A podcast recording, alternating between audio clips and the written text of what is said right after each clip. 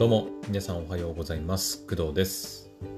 3月3日の木曜日、朝の7時25分です。はい。えー3月3日って、あの、私間違ってなければ、ひな祭りで合ってますか？あの、3月3日ひな祭りですよね。あれ違いましたっけ？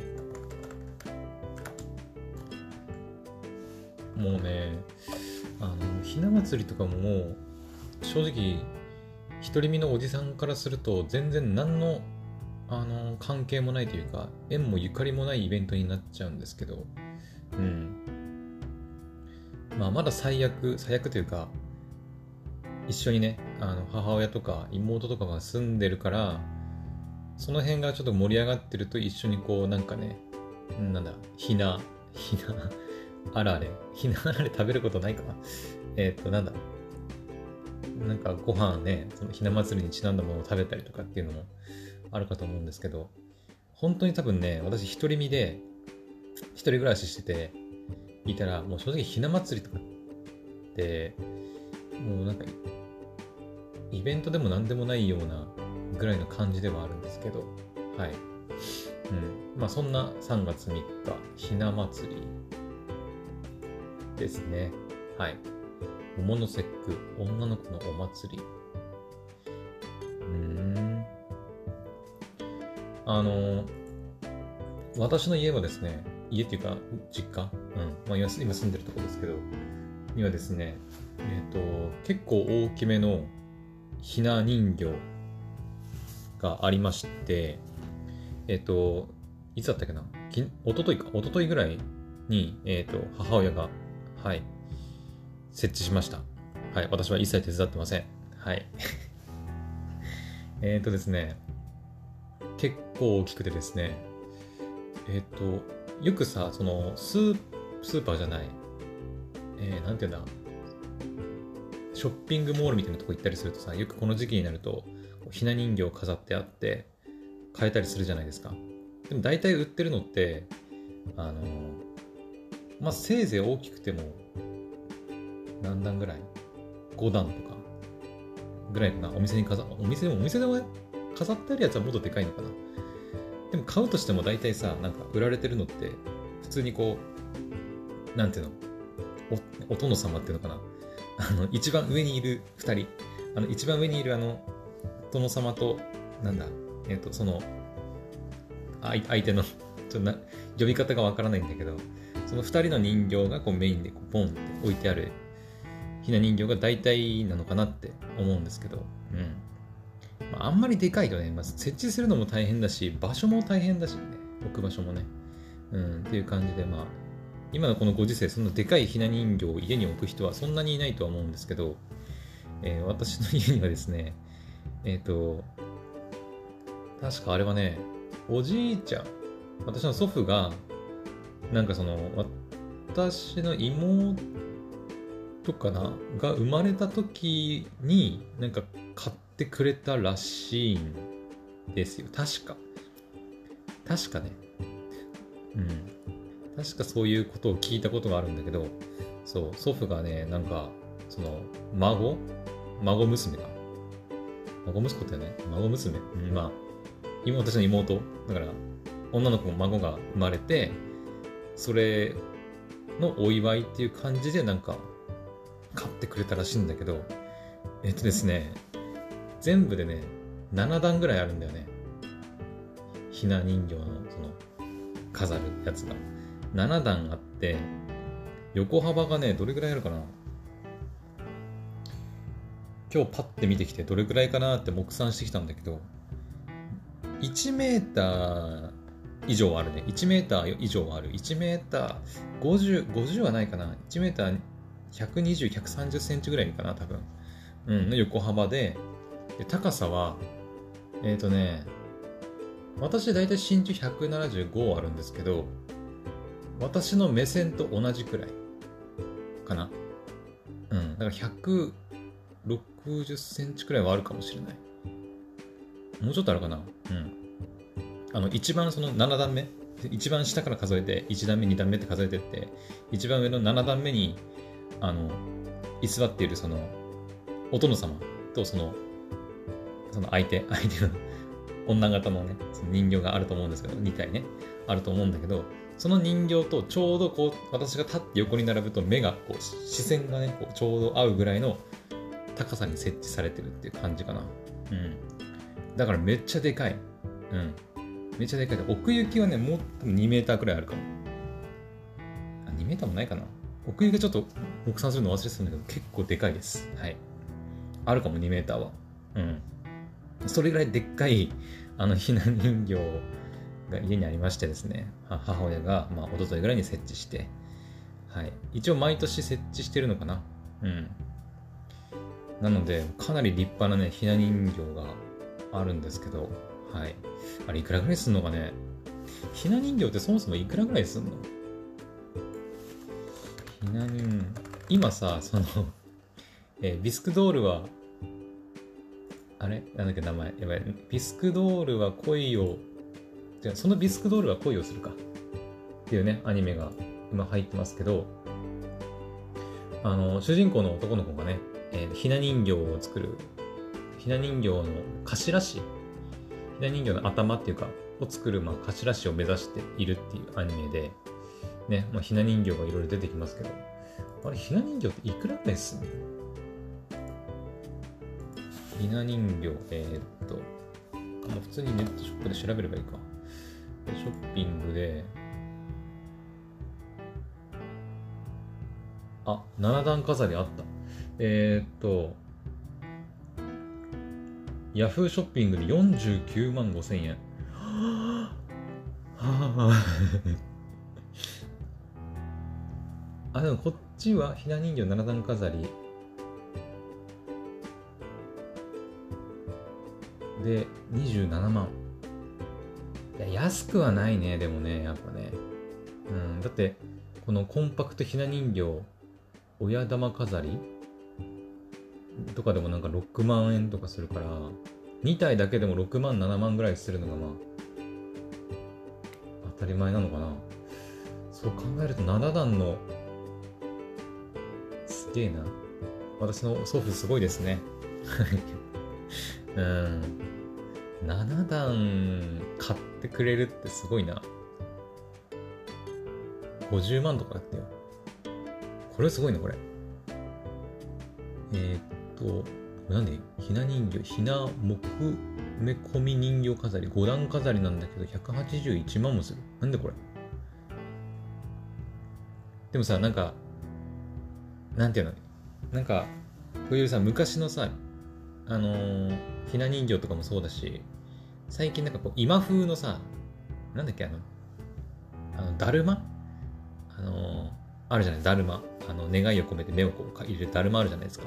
あれもさ、なんか、今若い女の人が、こう、最近だるまに興味を持ってくれる若い人が少ないからって言って、あの、今風にこうアレンジして、なんかちょっと可愛い、インスタ映えするような、こう可愛い、あの、だるまを作ったりして話題になってますけど、ひな人形もなんかパッと見た感じ、なんかその昔ながらのあの本当のひな人形っていうのよりもちょっとなんか可愛いなんか シルバニアの着せ替えおひな様とか今いろんなのがあるんだね本当に琴のひな人形コンパクトで可愛いひな人形とかうんえー、だからまあピンキリなんだろうねやっぱねうん。ピンキリなんだと思うんですけど。うーん。オルゴール付き。ああ。私のうちにもあるやつ、あるやつもオルゴールついてますね。オルゴールっていうか、あの、なんか、YouTube、なんだろう、なんか、金の盾、銀の盾ってあるじゃないですか。あれみたいなやつがこう、独立であって、裏にこう回す、なんかね、ネジ式みたいなやつがついてて、くるくる回すと、なんか、音が鳴るっていうやつですね。あの、ひな祭りの歌ってどんな歌だっけ？明かりをつけましょう、ぼんぼりにいいか。で、明かりをつけましょう、ぼんぼりに。やばい、その続きが出てこない。なんだっけ？あれなんだっけ？ひな祭りの歌の歌詞が出てこないけど、まあいいか。うん。まあそんな感じで、あの、今時のひな人形も結構コンパクトだったり、ちょっと可愛かったりね。おしゃれだね、これね。なんか、こういうのもいいね。なんかでかいのもまあ確かにいいんだけど、設置する場所とか、あのー、まあ、設置する手間考えると、やっぱこれぐらいのコンパクトぐらいの方が、今時はね、うん、いいのかもしれない。うん、値段もまあ、あの、安くはないけど、うん、安くはないけど、うん、やっぱ結構精巧に作られてる、ね、人形だからね、まあ、お安くはないけど、まあでも7段とかの値段とかに比べたらまだ全然っていう感じか。うん。まあ本当にもっと安いのもあるんだろうけどね。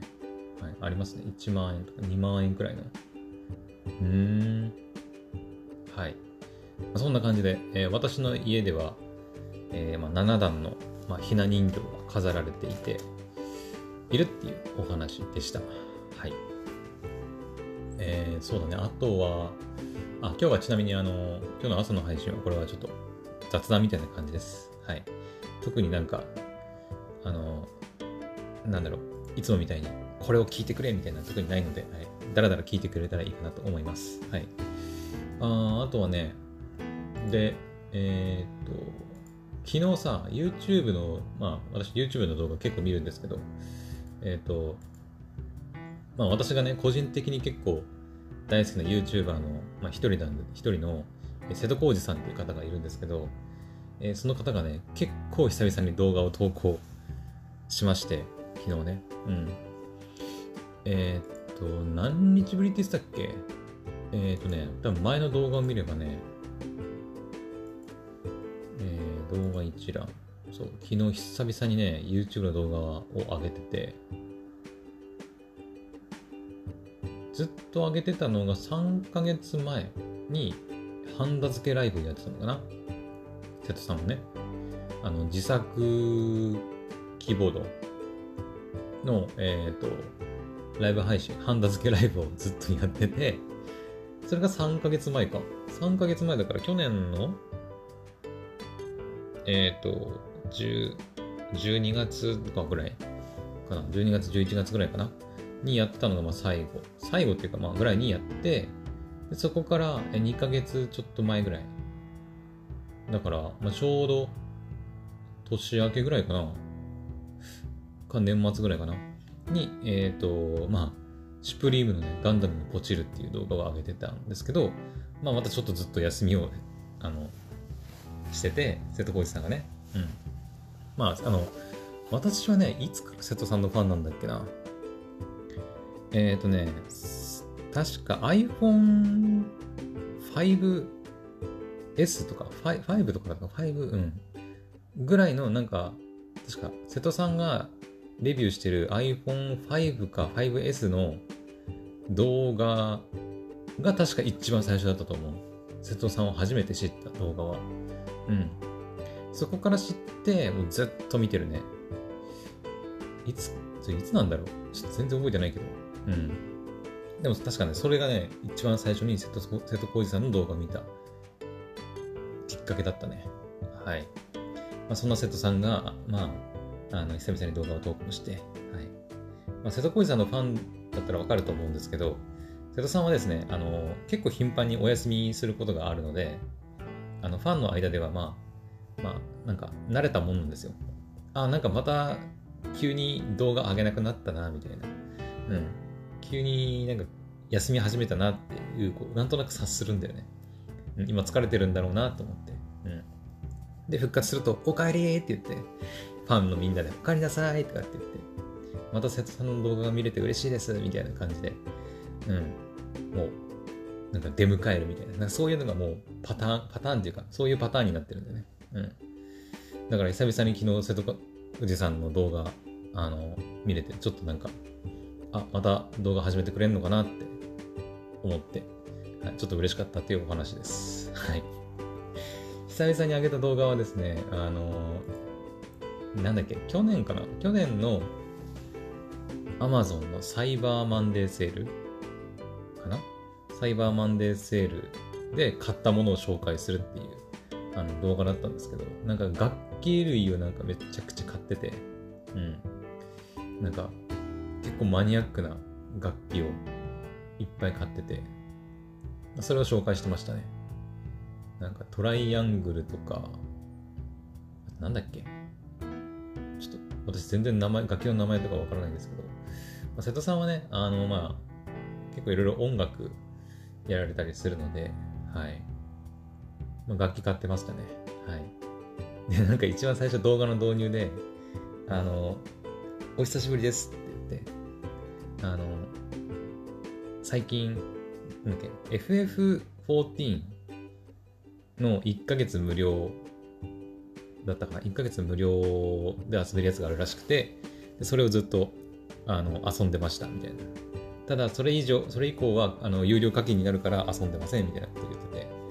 で、あと、ホライゾン COVID ウエストも、あの、最近発売された、あのゲームなんですけど、2月18日かな発売されたばっかのゲームなんですけど、もうそれもずっとそれをやってたらしくて、えっ、ー、と、昨日だかにクリアしましたって言ってましたね。うん、プレイ時間60時間？って言ったかな。で、ラスボス、なん？違う、ストーリーモードでクリアしたって言ったんだっけか。確か。うん、なんかもうボリュームがすごすぎて、でもなんかもう、とにかくストーリーを楽しめる一番優しいモードで60時間かけてクリアしたというふうに言ってましたね。はい。だから私もね、今ちょうどツイッチでね、ゲーム配信しながら、あのー、まあ、ホライゾンプレイ中なんで、はい。まあ、大体60時間かとか思いながら、今大体ね、ツイッチで11回ぐらい配信して、まあ1時間とか2時間の時が多いから、まあ、20時間いってるかいってないかぐらいだと思うね、今プレイ時間。おそらく。はい。なので、まだ3分の1くらいかとか思いながらね。うん。うん。まだまだ先は長いんだなって思いながら、ちょっとはい、佐藤さんの動画を見てました。はい。だよね、60時間って結構だよね、確かに。あのボリュームでというか、あのゲームのクオリティで60時間って結構だなって思いますね。普通のその RPG とかだったらまだわかるんだけど、うん。あのアクション系のオープンワールドのアドベンチャーゲームで60時間プレイしないとクリア、ストーリークリアできないって結構な確かにボリュームだよなって思いましたね。はい。ちょっと今後も私は頑張って、あのクリア目指してね、頑張っていこうかなと思います。はい。まあ、なるべく、あのあ、でもあれってレベル下げられたんだっけ？レベルというか、難易度。難易度は途中で変更できないのかな？ちょっとわかりませんが、私は一応あのノーマルモード、はい、難易度ノーマルでやってるんですけど、はい、一応なんとか今のところは、あの、なんか、まあ、途中途中でね、あの、いやこれさ、やばいかなって、うん、行き詰まってね、ちょっと今のレベルじゃ絶対倒せないかなっていうところで行き詰まったりしそうにはなってるんですけど、なんとかクリアして、あの、はい、やっていけてるので、まあ、このままエンディングまで突っ走っていけたらいいなと思ってます。はい。えーと、ちょっとそれましたけど、まあ、瀬戸康史さんが久々に動画投稿復活したというお話でした。はい。また今日もね、投稿してくれるのかな？ちょっとわかんないけど、はい。まあ、夜ぐらいに投稿されることが多分多いので、うん。まあ、また夜楽しみに待ちたいと思います。はい。うん。で、あとは、最後ですね、最後に一つ。えっ、ー、と、まだ私の詳細はらないんですけど、どうやら Apple の発表会があるらしいですね。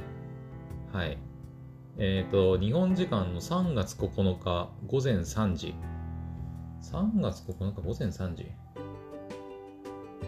ちょうど1週間ぐらい先か。来週の水曜日の午前3時。まあ午前3時なんで私はまあ当然寝てる時間なんで、あのー、ライブ、ライブというか、ライブか、ライブで、あの、見ることはないですけど、まあ朝起きて何か面白い製品の発表とかがあれば、まあ朝起きてから喋ろうかなとは思ってます。はい。うん。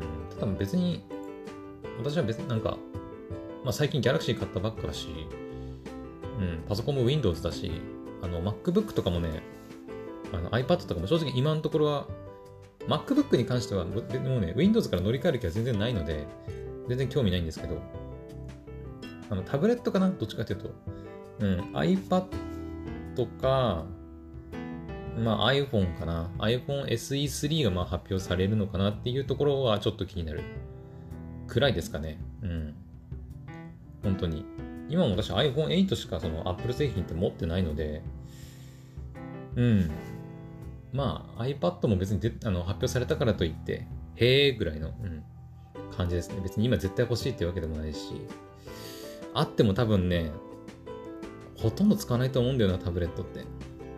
うん。確か、確かってか、うん。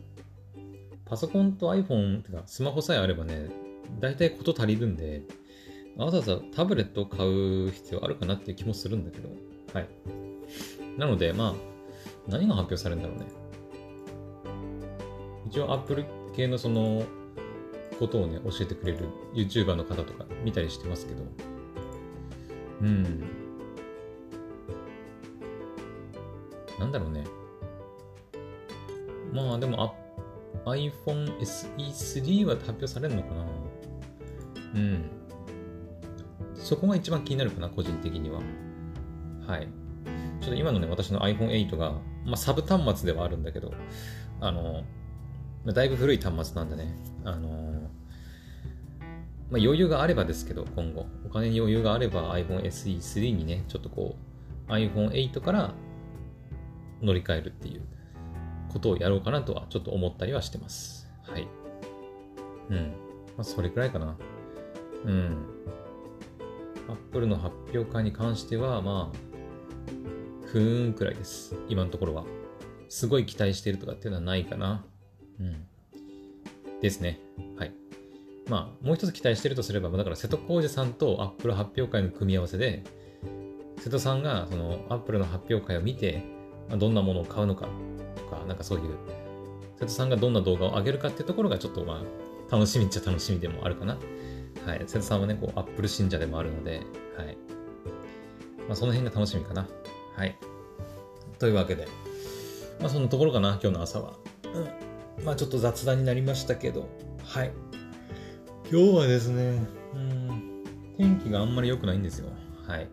ここ最近ね、暖かくなってきて、気温も上がってきて、で、日中もね、もう日が差しまくってて、外の雪もね、だいぶ溶けてきていたんですけど、今日朝起きたらなんか雪降ってて、あれみたいな。うん。今日雪降るんかいみたいなね、感じで。うん。まあ寒いと言っても0度くらいだったかな、朝ね。うん。氷点下に行かない程度の寒さなんで、雪もそんなにね、あの、積もるような雪じゃなくて、ちょっとこう、地面の表面にこう、パラッと、こうなんだろう、乗るぐらいのちっちゃい粒の雪なんで、まあ積もらないと思いますけど、多分日中の、日中太陽出てきちゃったら全部溶けちゃうんじゃないかなぐらいの、はい、雪なんで、まあ大した雪ではないんですけど、うん。もう雪は降らないでほしいなって思いつつ、もう雪かきはしたくないですね。うん。はい。まあそんなこんなで、はい、今日も頑張って、頑張って、今日は私仕事ないんですけど、はい、いつも通りね。はい。だから今日も、えー、ホライゾンコビドウエストの配信したりとかして、えー、過ごそうかなと思っております。はい。それでは、えー、今回の配信はここまでにしたいと思います。それではまた次回の配信でお会いしましょう。バイバイ。